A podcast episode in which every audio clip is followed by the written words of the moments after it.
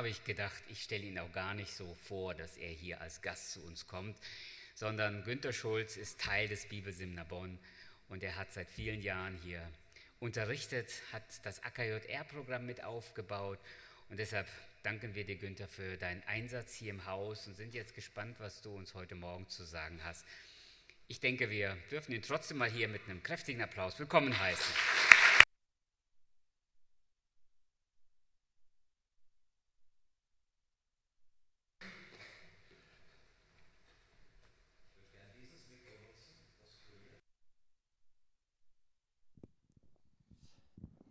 Ich bin einer der Wanderprediger. Meine Leute in der Gemeinde haben immer Mühe mit mir, weil ich so wandere. Ja.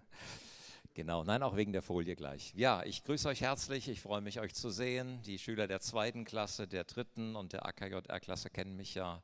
Ich sage ganz kurz nur: Günter Schulz, Missionar in Deutschland. Missionar in Deutschland. Und wenn ich das gleich hier erzählen werde, dann äh, hoffe ich, dass so ein Stück euer Herz auch angezündet wird. Und ich freue mich über diese Perspektive, Heinrich, bei der Predigerkonferenz über Evangelisten nachzudenken. Das wird ganz spannend und das brauchen wir unbedingt. Und ich wünsche euch einfach, die ihr so ein Stück Evangelisation im Herzen spürt, dass ihr das auch ausleben könnt, so wie da bei dem Flashmob in Bonn oder an anderer Stelle. Die Menschen, die wir treffen werden, wenn wir Straßeneinsätze machen, das sind ja zum Teil ich denke mal, die junge Generation, die auf der Suche ist.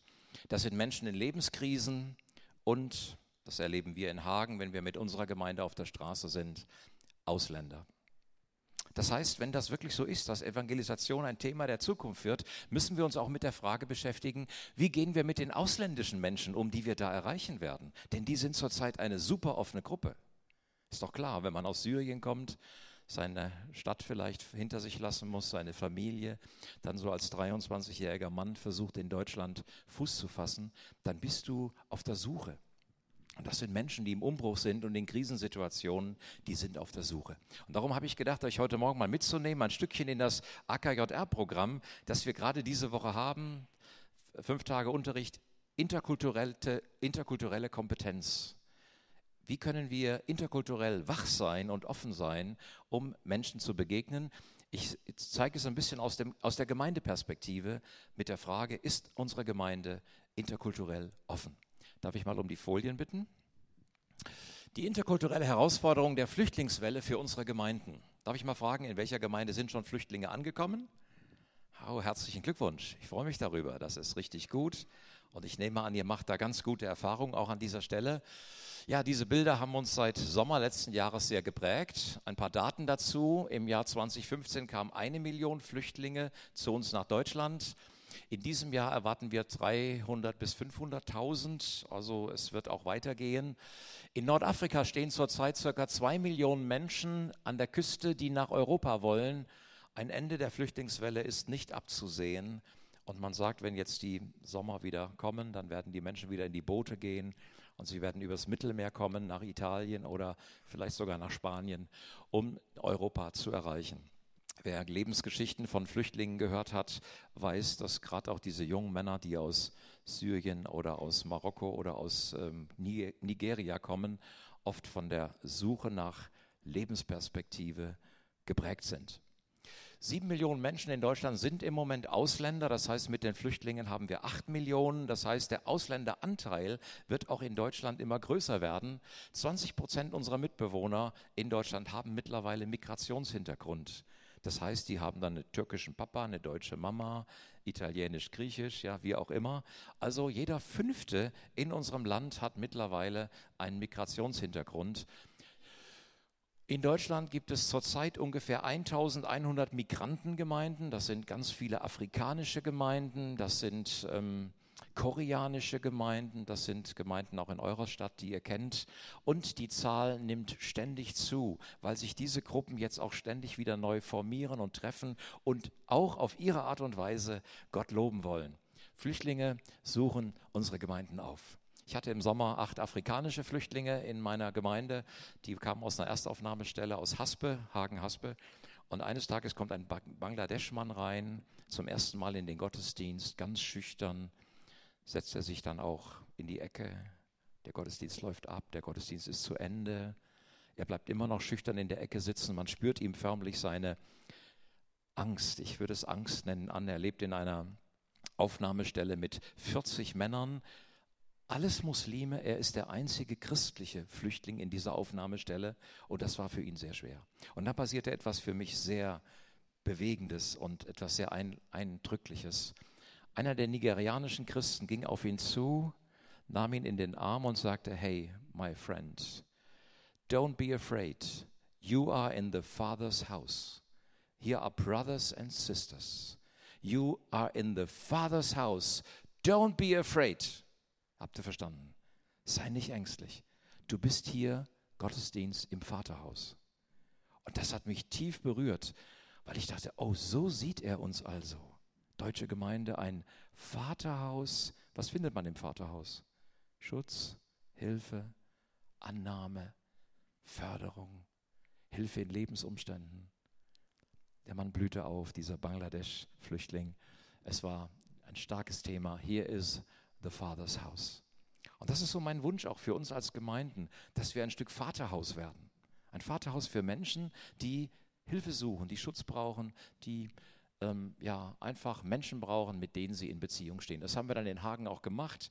Wir haben dann die Flüchtlinge, die wir kannten, eingeladen hier in eine afrikanische Gemeinde, die da natürlich ein guter Schlüssel war, aber wir deutschen Pastoren waren dann dabei und wir haben ihnen Schutz und Ermutigung gegeben, dass sie Christen finden konnten. Nach drei Monaten kam der erste Anruf, Pastor, we have been transferred. Pastor, wir sind übersiedelt worden nach Paderborn, nach Recklinghausen, nach Siegen und auf einmal waren alle wieder weg. Das war so unsere erste Gemeindeflüchtlingswelle, die wir erlebt haben. Mittlerweile haben wir eine zweite mit syrischen Menschen.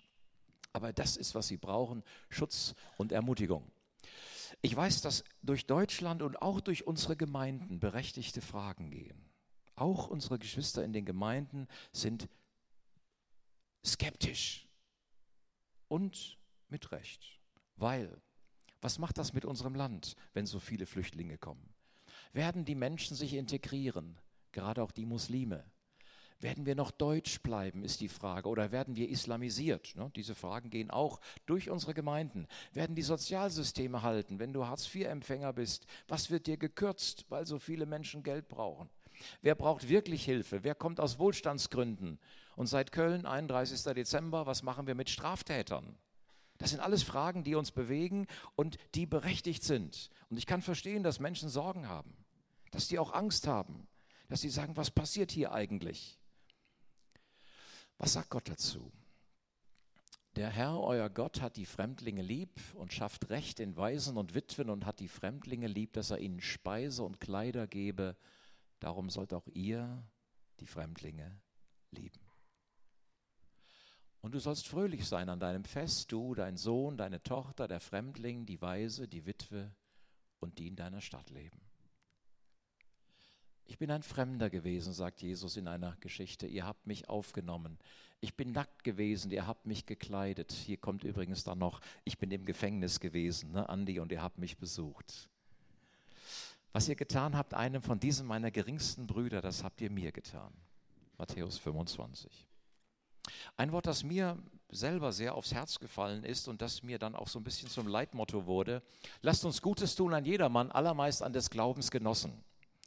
Wenn man dann in die Berührung mit Flüchtlingen kommt, dann stellt man fest, das sind ja zum Teil auch Christen dabei.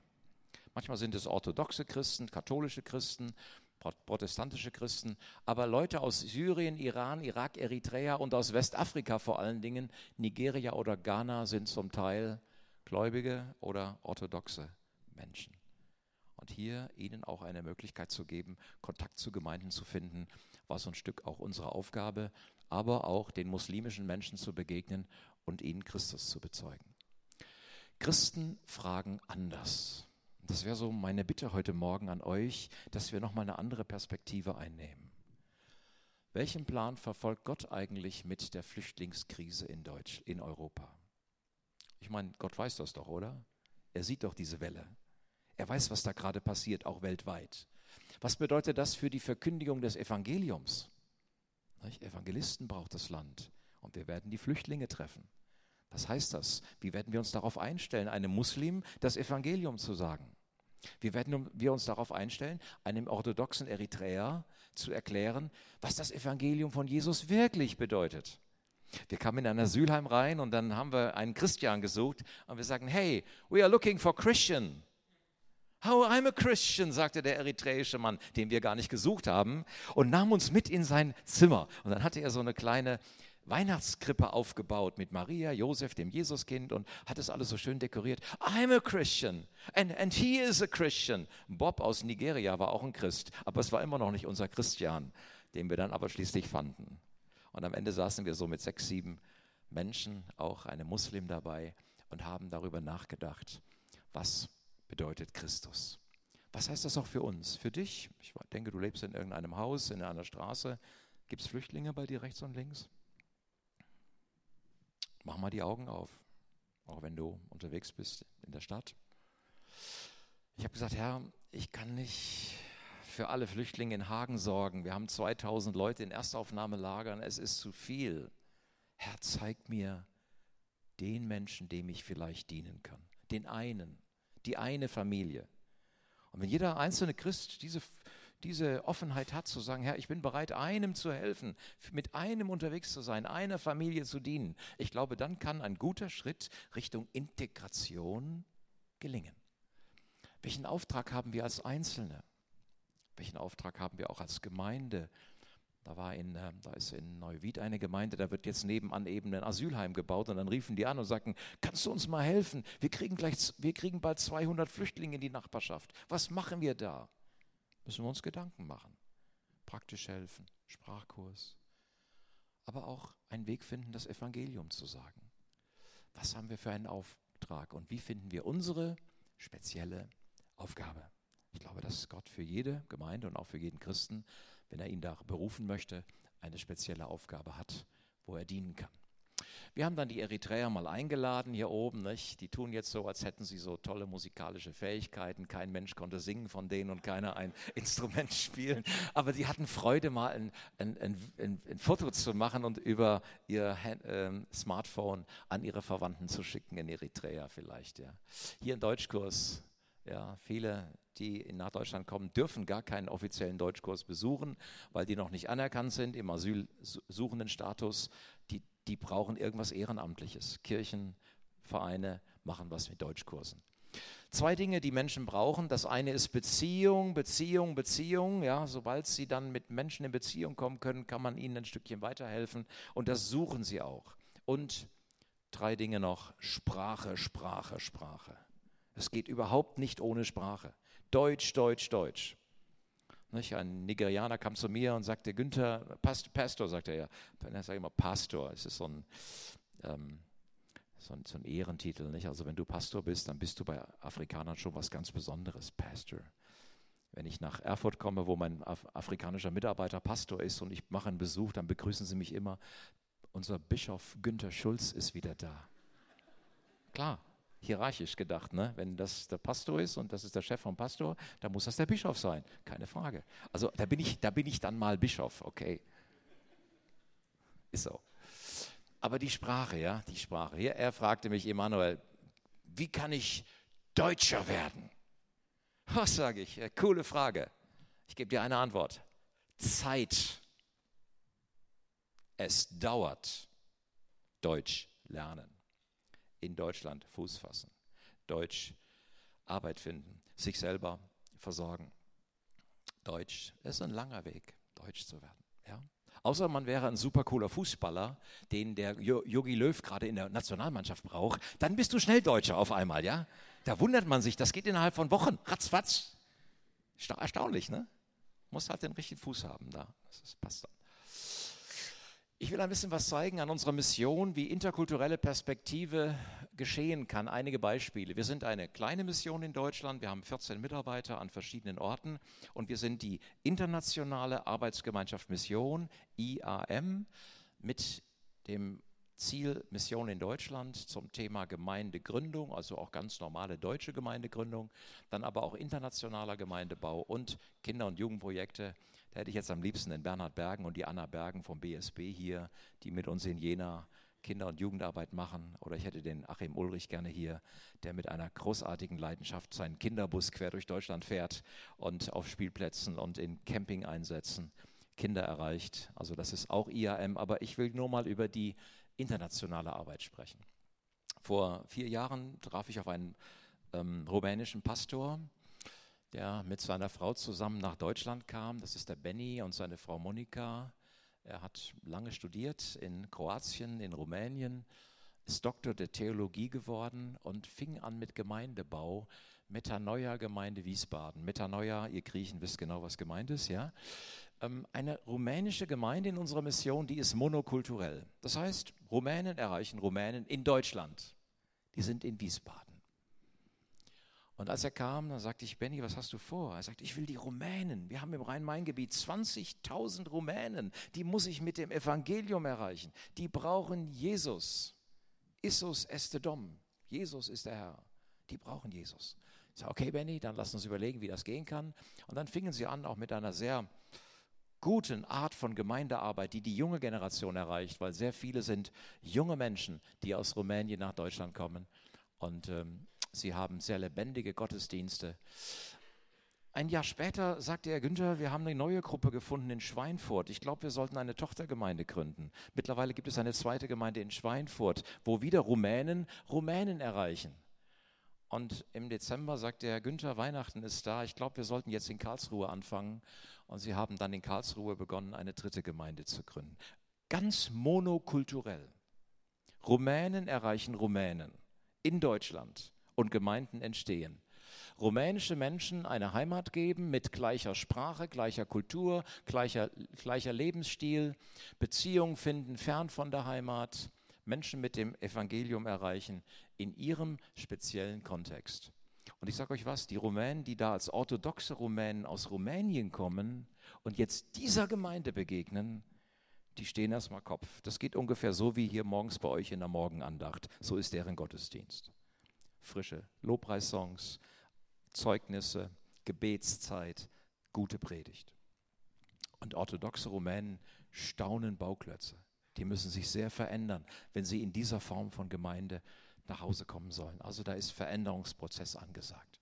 Das ist im Moment sehr fruchtbar und von Gott gebraucht. Ich denke 15 Jahre weiter.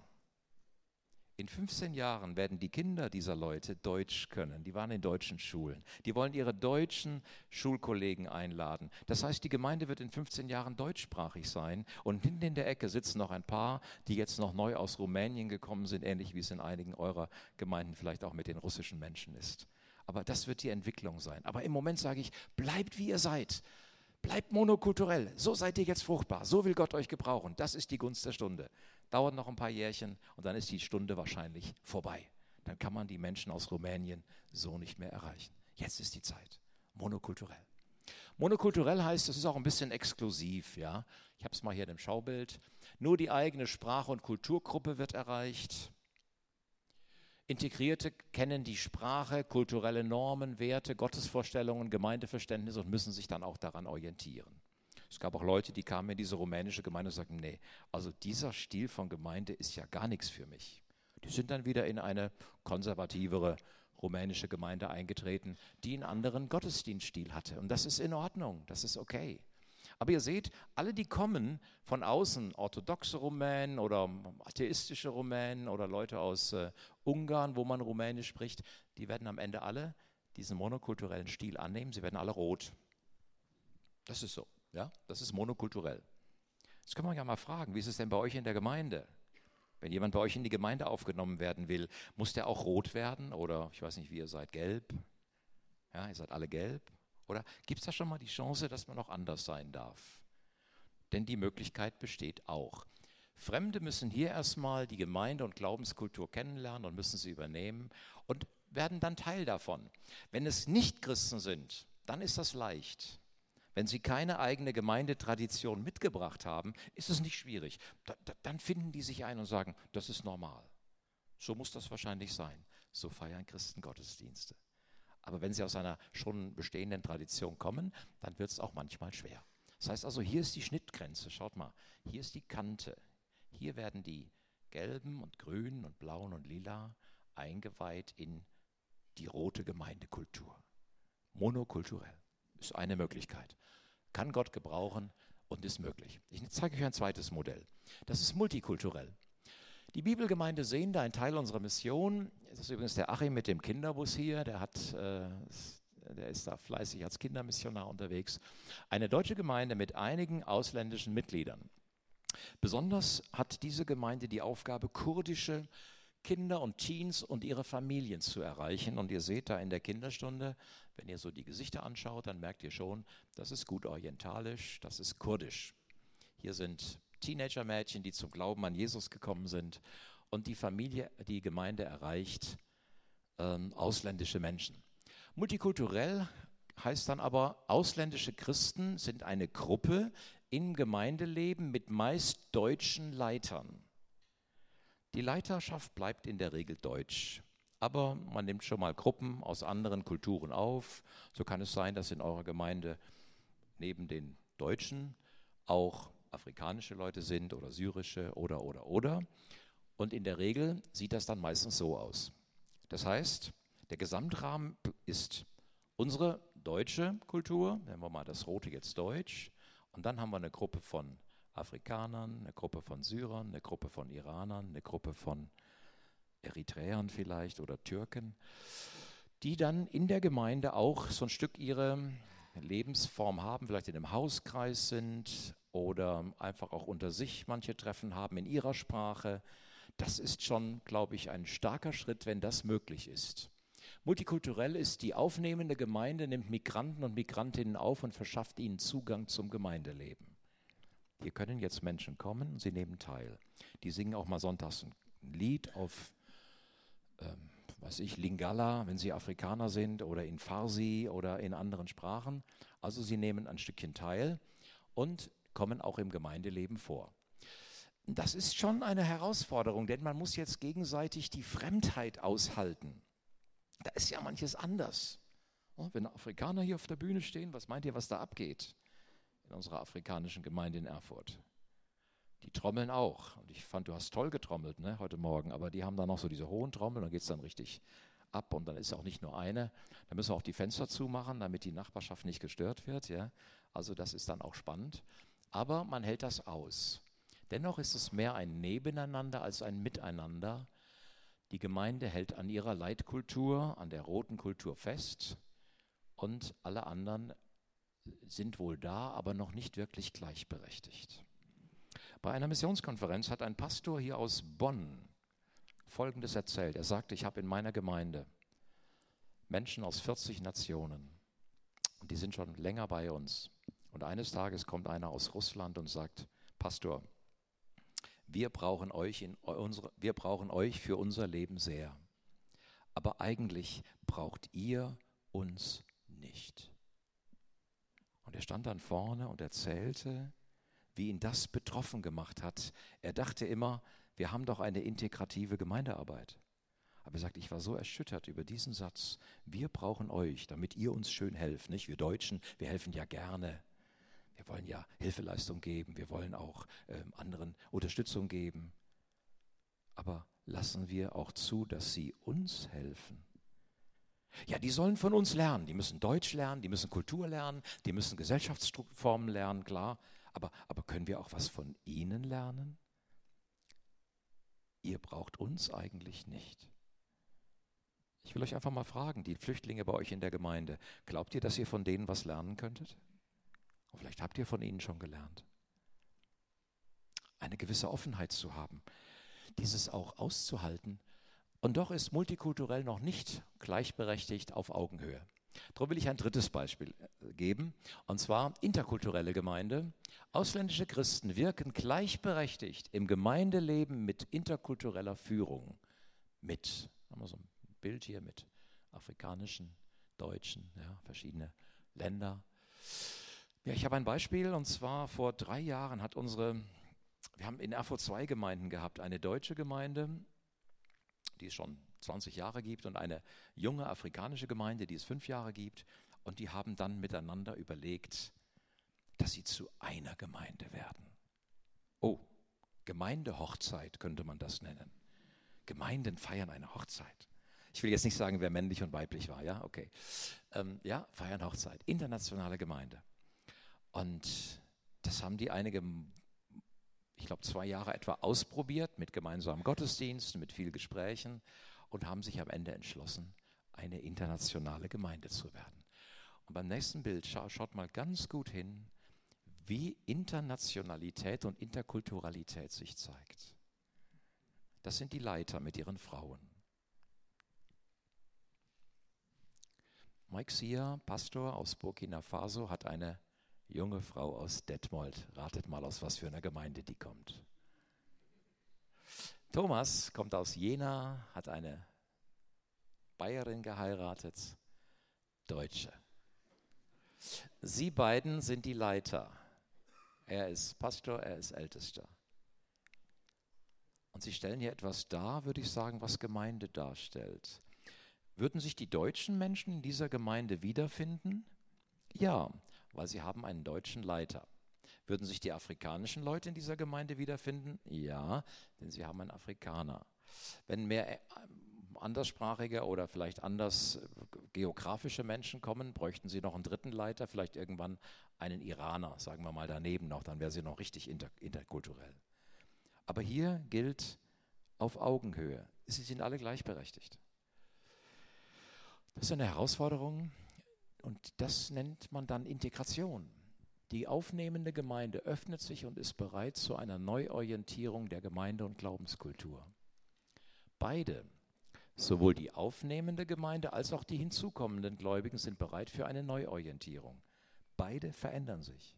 Die Deutschen verändern sich, die Ausländischen verändern sich. Es gibt eine neue Form von Gemeinde. Was passiert denn da gerade? Schaut mal hier, die Deutschen gehen in einen Inklusionsprozess und die anderen gehen in einen Integrationsprozess.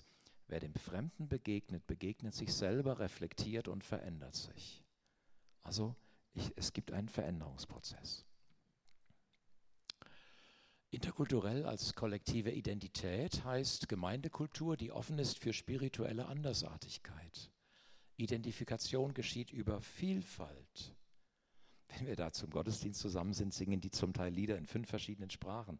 Deutsch, Englisch, Französisch, Lingala und Kiswahili. Ich sage immer, wenn ihr mal Multikulti oder interkulturelle äh, Musik hören wollt, dann ist Erfurt ein guter Ort. Erschaffung neuer gemeinsamer Glaubens- und Gemeindekultur, offen und dynamisch. Ich habe den Deutschen gefragt, ich sag mal, Thomas, wie ging das denn bei euch mit diesem Prozess, dass ihr eine Gemeinde werden wolltet? Auch sagt er, ich habe meine Deutschen alle eingeladen. Ich sage, Leute, wollen wir denn? Dann haben wir zwei Seiten gemacht, was spricht dafür, was spricht dagegen und am Ende haben wir uns einmütig abgestimmt, wir wollen. Er sagt, Mike, wie war das denn bei deinen Afrikanern? Ja, sagt er, ich habe die alle eingeladen. Sagt Geschwister, Brüder, Schwestern, wollen wir mit den Deutschen zusammen eine Gemeinde bilden? Ich brauche jetzt mal euer Votum. Schweigen. Ja, könnt ihr euch mal äußern? Ich brauche einfach mal eine Stimme von euch. Schweigen. Ihr müsst euch jetzt mal äußern. Ich muss unseren Geschwistern irgendwas mitteilen. Pastor, sagt einer, ganz still schüchtern. Wenn du sagst, dass das gut für uns ist, dann machen wir das. Was haben wir hier? Ein völlig anderes Autoritätsverständnis. Wäre doch cool, wenn das bei uns manchmal in der Gemeinde passieren würde, ja. Pastor, wenn du sagst, dass das gut für uns ist, dann machen wir das. Und das muss der Pastor jetzt lernen, dass die Deutschen mitreden wollen, wir sind in einer demokratischen Gesellschaft aufgewachsen. Ja? Wir wollen mitdiskutieren. Und auf der anderen Seite muss der Deutsche lernen, dass er für die afrikanischen oder ausländischen Geschwister einfach auch eine Autoritätsperson darstellt, die entscheiden darf. Ja, ist dann spannend. Alle müssen sich verändern. Allein bei dieser Frage. Nehmt nur das Thema Zeit, ja, also Zeit und Pünktlichkeit, ja. Die Gottesdienste fangen um drei Uhr nachmittags an. Manche kommen um vier, manche erst um halb fünf und die haben alle ihre ganz klaren Gründe. Und das auch auszuhalten. Das werden wir aber nicht am BSB einführen, ist das klar? Ich glaube, ihr kriegt Ärger mit Heinrich und Team hier, ja? ja, interkulturelle äh, Vielfalt, mit einbezogen sein in Aufnahme und gleichberechtigte Teilhabe. Warum kommt die Mami denn zu spät zum Gottesdienst, eine Stunde später? Weil sie das Essen mitbringt und weil das Essen noch warm sein soll. Und dass das Essen warm ist nach dem Gottesdienst, ist wichtiger, als dass sie den Gottesdienst besucht. Klar? Das ist der Grund. Das soll meinen Geschwistern Freude machen. Die sollen ein warmes Hühnerfleisch, äh, Gemüse bekommen. Kultur und Glaubensstil heißt gegenseitig lernen. Ich wollte euch einfach mal diese drei Formen darstellen. Monokulturell, multikulturell, interkulturell. Und jetzt geht nochmal zurück in eure eigene Gemeinde und fragt mal, wie weit seid ihr schon? Einmal, wie weit bist du selber schon? Was könntest du schon ertragen? Wie weit würdest du mitgehen? Was könnte in eurem Jugendkreis passieren? Seid ihr schon Multi oder gar Inter und in unserer Gemeinde? Nun lasst der Gemeinde auch ein bisschen Zeit. Sie braucht ihre Zeit, weil wenn eine Tradition schon viele Jahre läuft, kann man die nicht auf einmal verändern. Und vielleicht werden wir am Ende nur multikulturell sein und das ist in Ordnung. Vielleicht wird die Gemeinde sogar monokulturell bleiben, weil sie sagt, da sind wir jetzt effektiv. Es ist okay. Alle Formen sind erlaubt. Aber wenn ihr auf die Straße geht als Evangelisten und die Flüchtlinge erreicht, dann wird die Frage der Integration von Menschen anderer Kulturen und anderer äh, Formen wird wichtig sein. Und da wünsche ich euch einfach ganz viel Segen, denn sonntags gemeinsam eine Predigt zu hören und nebeneinander zu beten, sagt nicht viel über die Qualität der interkulturellen Beziehungen aus. Das sind nochmal andere Fragen von Zeitverständnis, ähm, Autoritätsverständnis. Da geht es um äh, kulturelle Dimensionen, die wir brauchen. So einen Unterricht machen wir gerade in AKJR. Das ist sehr spannend, dass wir lernen dürfen, wie wir auch miteinander in die Zukunft gehen. Hier eine Definition von einem Pastor Schönberg. Er sagt, eine interkulturelle Gemeinde ist ein Mosaik von Menschen aus unterschiedlichen soziokulturellen Ethnien, die sich in Christus als eine Gemeinde unter einem Dach versammelt, eine gemeinsame Sprache spricht, zusammen Gottes Liebe repräsentiert und gleichberechtigt an Gottes Mission in Gemeinde und Welt teilnimmt. Fast stark missionstheologisch hier. Überlegungen zum Schluss. Wo stehen wir als Gemeinde? Hat Gott für uns einen konkreten Auftrag? Welcher Flüchtlingsgruppe können wir dienen? Welche Ressourcen haben wir? Wer wirkt mit? Was können wir leisten? Was bedeutet es für uns als Gemeinde? Es wird auch eine Entwicklung geben. Was heißt es für die Zukunft? Und was müssen wir lernen? Ich möchte schließen mit dem Gedanken, seid lernbereit. Auch im Blick auf unsere Gesellschaft, auch im Blick auf unsere Gemeinde. Das freut Jesus. Denn am Schluss werden wir da sein, wo Heinrich vorhin angefangen hat, in Offenbarung Kapitel 7. Jetzt sah ich eine Menschenmenge so unübersehbar groß, dass niemand sie zählen konnte. Die Menschen kamen aus allen Nationen, Stämmen und Völkern, alle Sprachen der Welt waren zu hören. Sie standen vor dem Thron und vor dem Lamm. Mit lauter Stimme riefen sie, Heil und Rettung kommen allein von unserem Gott, der alle Macht in seinen Händen hält, und von Christus, dem Lamm. Eine große Schar aus allen Nationen, Stämmen, Völkern und Sprachen wird vor dem Thron Gottes stehen. Lasst uns aufstehen und beten. Ich danke dir, Herr, für diese Weltsicht und Weitsicht und für deine Herzenssicht, Vater im Himmel, der du alle Menschen lieb hast, der du uns in diesen Zeiten jetzt in Deutschland mit vielen Menschen anderer Länder in Berührung bringst, der du uns persönlich und auch als Gemeinden herausforderst, dieser Aufgabe zu begegnen. Ich danke dir, dass wir Flüchtlingswelle auch als Chance sehen dürfen, dass unsere Gemeinden einen Auftrag erfüllen können, ja sogar einen weltmissionarischen Auftrag, weil alle Welt hier zu uns kommt. Ich danke dir, Herr, dass du uns persönlich dafür bereit machen kannst. Hilf uns zu lernen, uns zu verändern und immer wieder neu zu hören, was du für jeden von uns hast.